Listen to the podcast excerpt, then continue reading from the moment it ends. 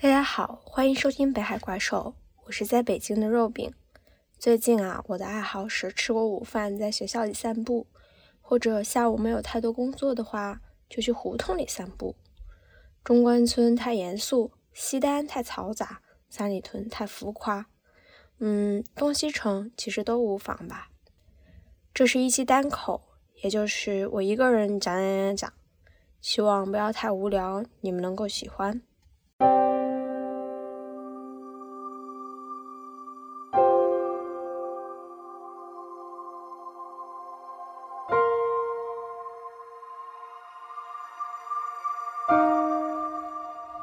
这两天，北京终于来暖气了。早上，我也终于有了起床的勇气，否则实在是太冷了。秋天过得实在有点太快，好像冬天猝不及防就要来到了。所以在深秋的尾巴，趁银杏叶还未掉光，我想走进文本去看看北京与上海的秋天。我们一边走一边看吧。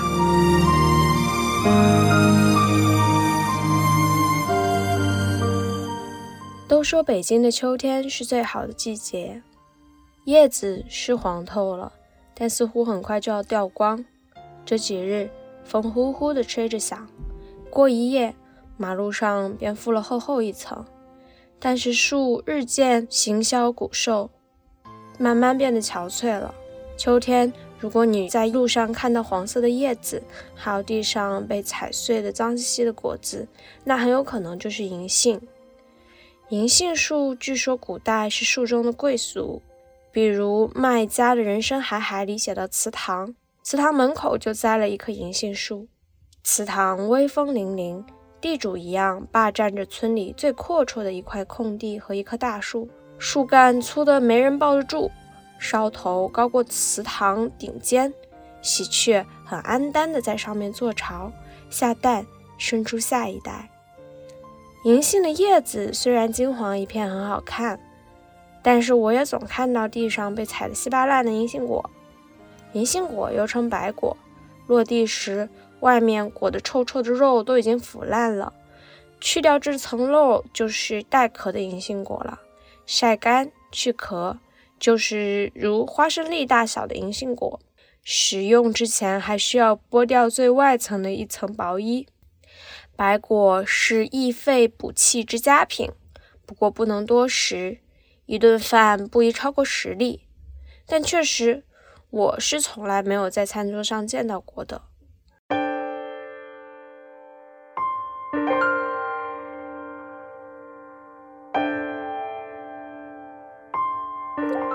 除了银杏，在文学作品里常常出现的槐树，我在北京却没有见到。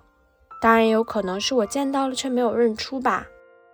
郁达夫在《孤独的秋》里面写，北国的槐树也是一种能使人联想起秋来的点缀，像花而又不是花的那一种落蕊。早晨起来会铺得满地，脚踏上去，声音也没有，气味也没有，只能感出一点点极微细、极柔软的触觉。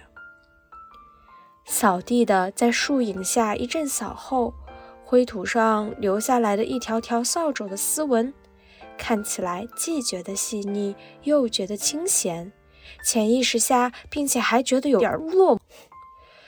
古人所说的“梧桐一叶而天下知秋”的遥想，大约也就在这深沉的地方。清晨起来，用槐花泡一碗浓茶，向院子一坐。我们便能看到很高很高的碧绿的天色，听得到青天下驯鸽的飞声。从槐树叶底朝东细数着一丝一丝漏下来的日光，或在破壁腰中静对着像喇叭似的牵牛花，自然而然的也能够感觉到这十分的秋意了。说起来惭愧，我没见过槐花，只想起洋槐蜂蜜来了。看我满脑子只想着吃吧！哎，说起吃的，秋天北京的吃食可是一大特色。首先是水果，一到秋天呀，苹果、梨、冬枣、柿子都大批量上市。老舍在《四世同堂》里写道。在太平年月，街上的糕摊与地摊和果店里，都陈列出只有北平人才能一一叫出名字的水果，各种各样的葡萄、梨、苹果，已经叫人够看、够闻、够吃的了。偏偏又加上那些好看、好闻、好吃的北平特有的葫芦形的大枣、清香甜脆的小白梨、像红花那样大的白海棠，还有只供闻香的海棠木瓜。与通体有金星的香槟紫，再配上为拜月用的贴着金纸条的整形西瓜，与黄的红的鸡冠花，可就使人顾不得只去享口福，而是已经辨不清哪一种香味更好闻，哪一种颜色更好看，微微的有些醉意了。那些水果，无论在店里或摊子上，又都摆列的那么好看。果皮上的白霜一点儿也没蹭掉，而都被摆放成放着香气的立体的图案画，使人感到那些果贩都是些艺术家，他们会使美的东西更美一些。况且他们还会唱呢，他们精心地把摊子摆好，而后用清脆的嗓音唱出有腔调的果赞。哎，一毛钱儿来耶！你就挑一堆我的小白梨儿，皮儿又嫩，水又甜，没有一个虫眼儿。我的小嫩白梨儿耶！哈哈哈！嗯，我觉得我模仿的应该不太像吧。其次就是零食啦，比如啊，我所评选的北京秋天三大样：烤红薯、糖葫芦和栗子。老舍是这样写的呀：良香的肥大的栗子裹着细沙与糖蜜，在路边唰啦唰啦地炒着，连锅下的烟柴也是香的。大酒缸门外，雪白的葱白正拌炒着肥嫩的羊肉，一碗酒，四碗凉肉，留两三毛钱就可以混个醉饱。高粱红的河蟹用席篓装着，沿街叫卖。而会享受的人们会到正阳楼去，用小小的木锤轻轻敲裂那毛茸茸的蟹脚。不知道今年秋天你们吃到大闸蟹了没有啊？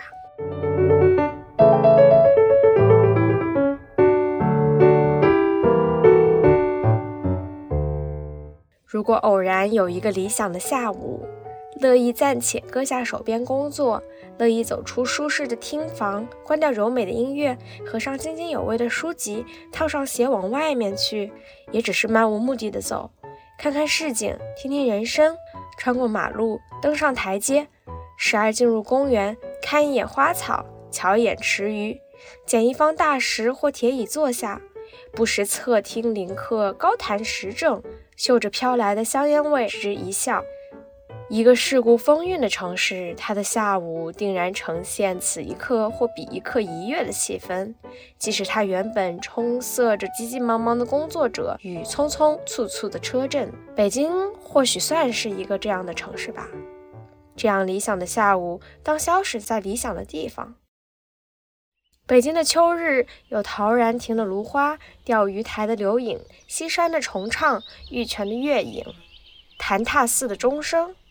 那该去哪里呢？嗯，我想我还是想去北海。史铁生的母亲就常常推着他去北海附近散步。他写道：“他总是看着我，轻轻地跟我说：‘听说北海的花儿都开了，我推着你去走走。’母亲是喜欢花的。又是秋天，妹妹推着我去北海看了菊花。”黄色的花雅淡，白色的花高洁，紫红色的花热烈而深沉，泼泼洒洒，秋风中开得正浪漫。史铁生有妈妈，有妹妹，我想他不孤单的吧？嘿，香山是绝对不能去的。说北京秋天最为著名的地方是香山的人，大多是游客。内行人是绝对不会去的。周作人曾经在那儿附近的庙里住过很长时间，写出的文章里秋气弥漫，还有一股子树叶的苦涩味道。莫言曾经写过：“我在北京生活了二十年，始终没去过香山，但似乎对那个地方并不陌生。那漫山遍野的红叶在我的脑海里存在着，如果真去了，肯定失望。”我知道看红叶的人比红叶还要多，美景必须静观，热闹处无美景，所以大家就千万不要去香山看人啦。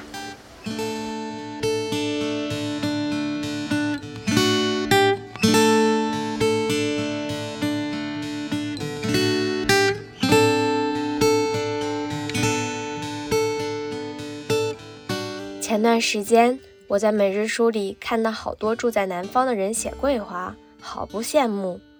花生酱还给我发了他在上海喝的桂花拿铁，乳白色的咖啡奶盖上盛着金黄色的桂花碎，真太可爱了。在北京，去哪里寻找桂花呢？汪曾祺在《北京的秋花》里这样写：北京桂花不多，且无大树。颐和园有几棵，没有什么人注意。我曾在早见堂小住，楼道里有两棵桂花，是种在盆里的，不到一人高。我建议北京多种一点桂花，桂花美英，叶尖厚，入灯不凋，开花极香浓，干制可以做元宵馅年糕，既有观赏价值，也有经济价值。何乐而不为呢？唉，可是我到现在也没在北京看到过桂花，看来只能去上海寻找桂花了。周建人说：“上海秋天虽各处卖热白果，但白果树却是很少见的。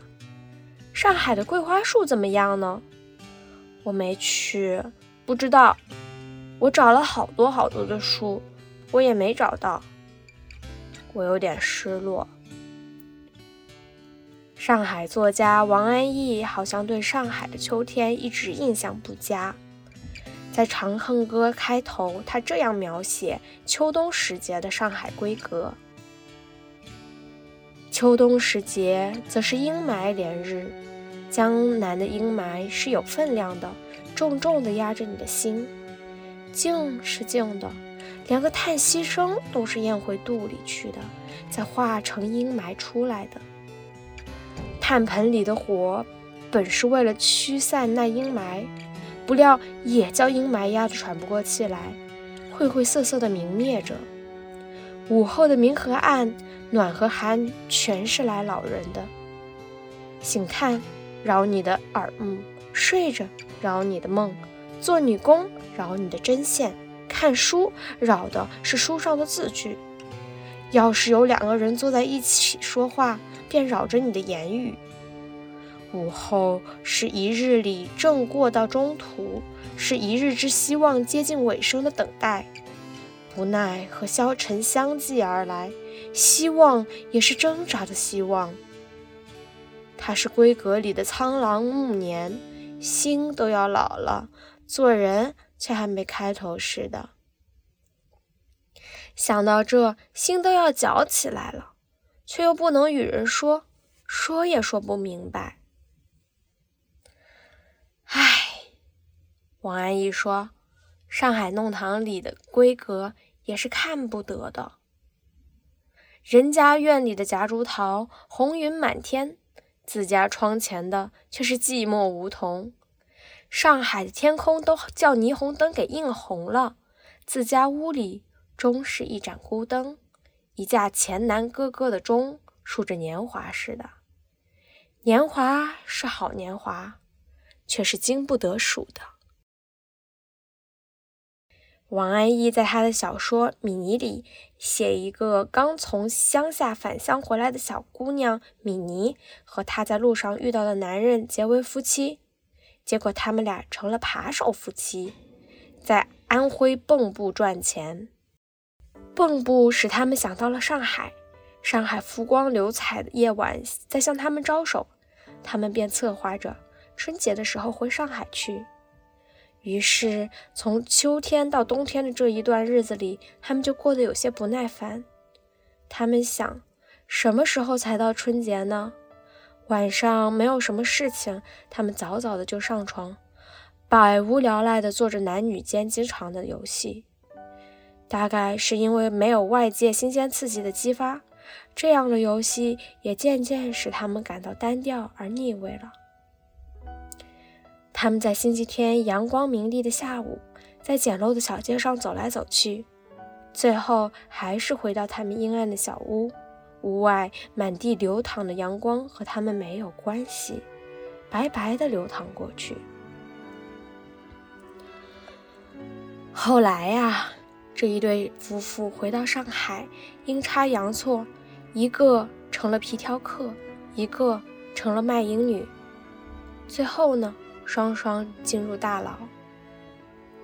米妮这本小说讲的是最底层的人干着最底层的营生，在上海如此流光溢彩的城市，陷入最深的堕落。我不知道王安忆为什么总喜欢写这些比较阴暗的故事。或许也和他曾经的知青身份有关吧。当然，北京的秋天也不一定总是明艳欢快的。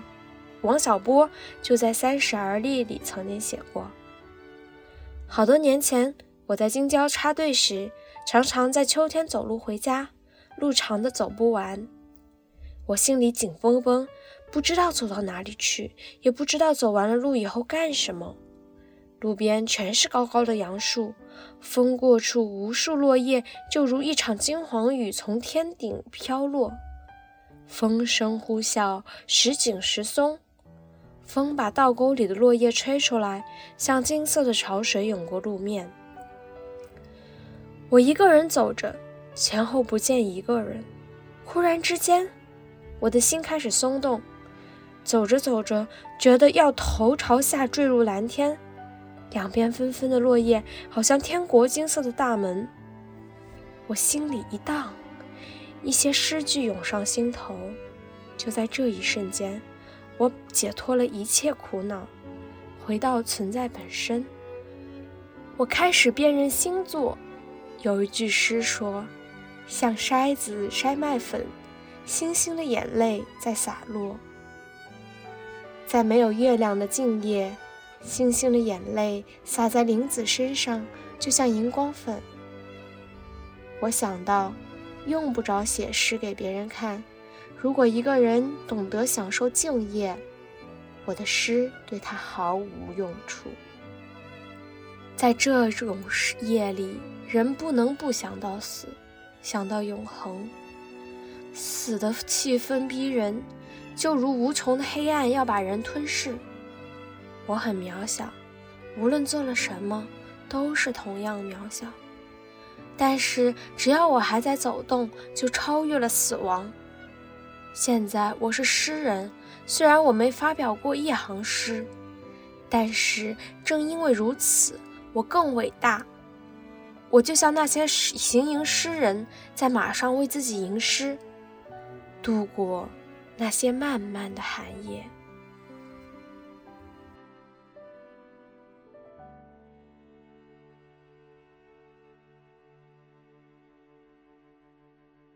我觉得自己散步的时候也会产生这样的心境，好像全世界只有我一个人，戴着眼睛去观察这黄叶、这秋风、这偶然栖息的鸽子、这过路的甜蜜的情侣、这匆匆忙忙的行人。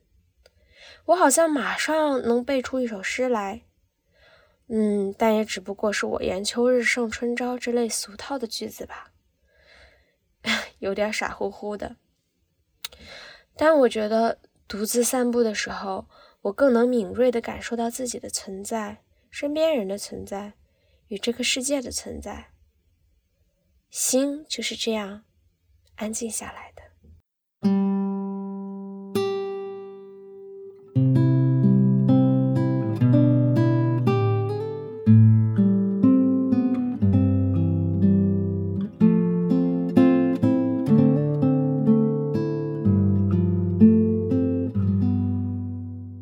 想起侯麦的电影《秋天的故事》，处处透露着浓烈色彩和气味的浓烈，像葡萄地里成熟的果实，散发出令人微醺的酒精气息。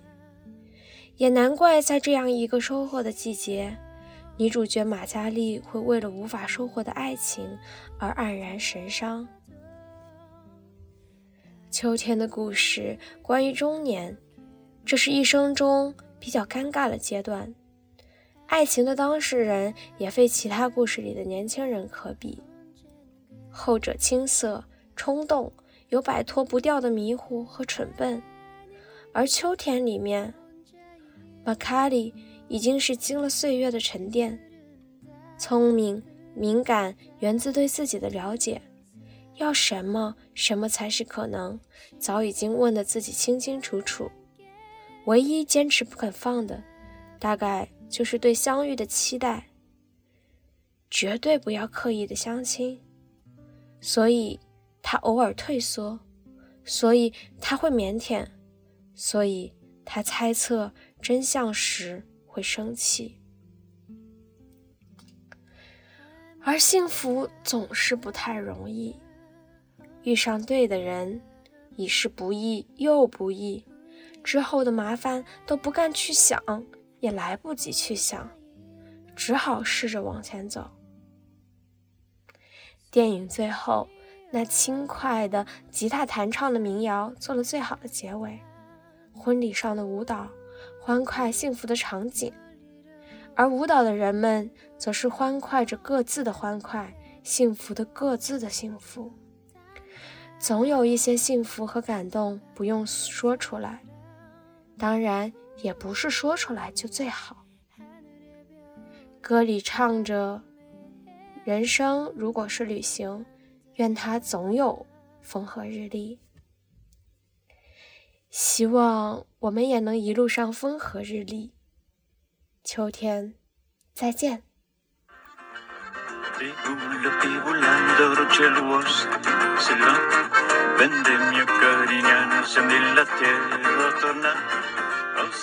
欢迎在苹果播客、小宇宙、喜马拉雅、网易云音乐收听我们的节目。最后，希望北海怪兽能让大家在北京与上海的城市生活中少一份寂寞，多一点点点点快乐。要记住，你不是一个人哦。